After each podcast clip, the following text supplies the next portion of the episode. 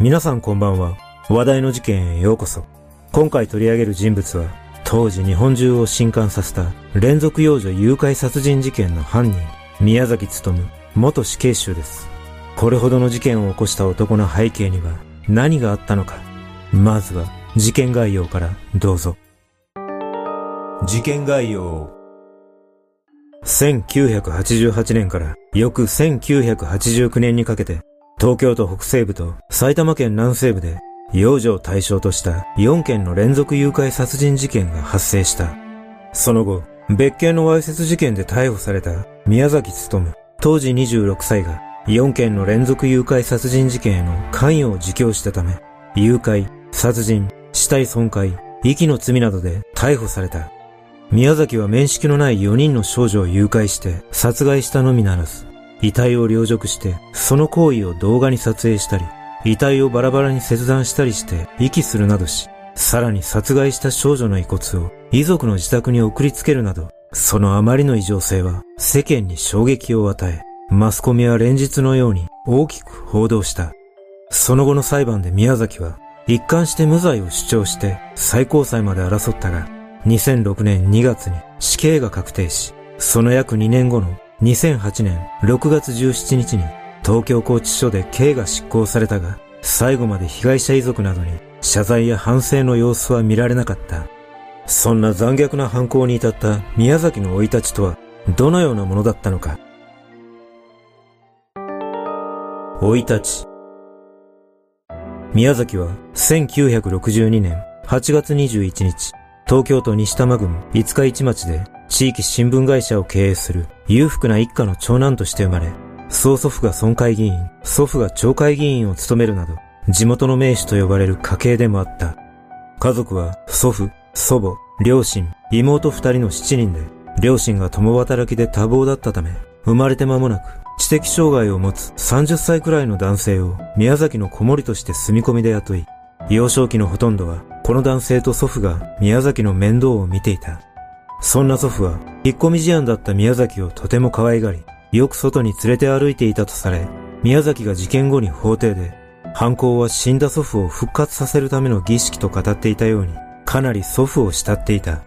そんな宮崎は、幼い頃から手首を回して手のひらを上に向けることができない、両側先天性、当尺骨融合症という障害を抱え、当時日本でこの症例は150程度の珍しい障害だったとされ、医者からは、手術しても100人に1人くらいしか成功しない。手術するにしてももっと大きくなってからの方が良いだろうと言われ、両親は宮崎が4歳の時に手術を考えたが、もし手術をしても治らず、生涯新症者のレッテルを貼られてはかわいそうだと判断して、結局治療は受けさせなかったという。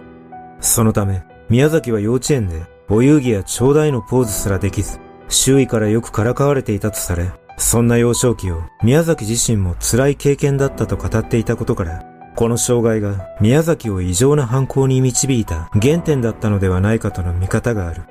その後、小学校時代は英語や算数が得意だったとされ、この頃、友達からは怪獣博士とも呼ばれるくらい、特撮ヒーローものに出てくる怪獣に夢中になっていたという。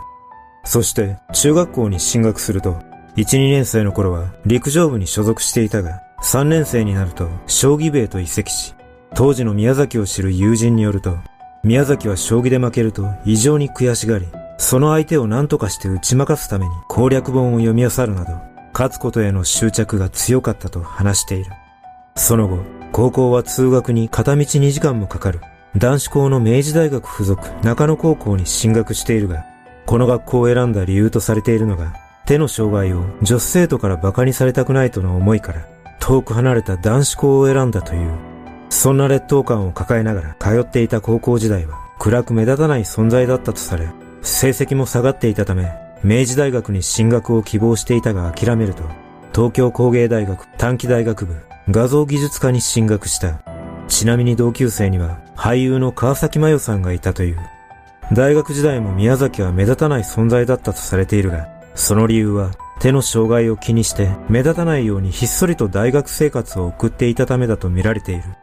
こうして学生時代の宮崎は目立たない存在というだけで特に問題などを起こすこともなく過ごしていたが、卒業後は社会との間に圧力が生まれ始めていた。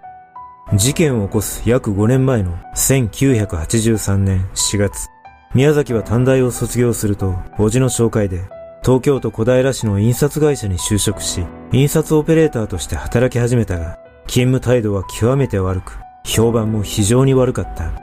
その後、1986年3月に上司から神奈川県への転勤を命じられたため、それを拒否すると退職し、両親が家業の地域新聞会社を手伝うように呼びかけたものの、それに応じることもなく、自宅の部屋で引きこもり生活を始めた。それから半年後、宮崎は家業の手伝いを始めると、大好きだった漫画やアニメの趣味を活かし、同人誌の発刊を始めようとしたが、社会性の欠如が原因で仲間から嫌われ、発刊は一回で終わっていた。その後は様々なビデオサークルに加入し、全国の会員が録画したアニメビデオや特撮番組のビデオを複製して交換や収集などしていたが、自身のコレクションに固執するあまり、会員に無理な注文をするなどして、再び仲間から嫌われていった。そして、1988年5月、宮崎に大きな転機が訪れた。それは、幼少期から面倒を見て可愛がってくれていた祖父が亡くなったことだった。そして、その約3ヶ月後に、4歳の女児を誘拐後に殺害し、翌1989年6月までに、相次いで合計4件の幼女誘拐殺人事件を犯した。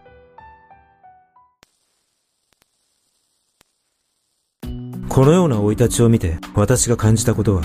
仮に成功率が低くても幼少期に手の手術をしていれば、宮崎の人生は大きく変わったのではないかというものです。宮崎は手の病気によって強烈な劣等感を持っていたため、やはり犯行へと導く大きなきっかけとなったことが伺えます。皆さんはこの犯人にどんな印象を感じたでしょうか？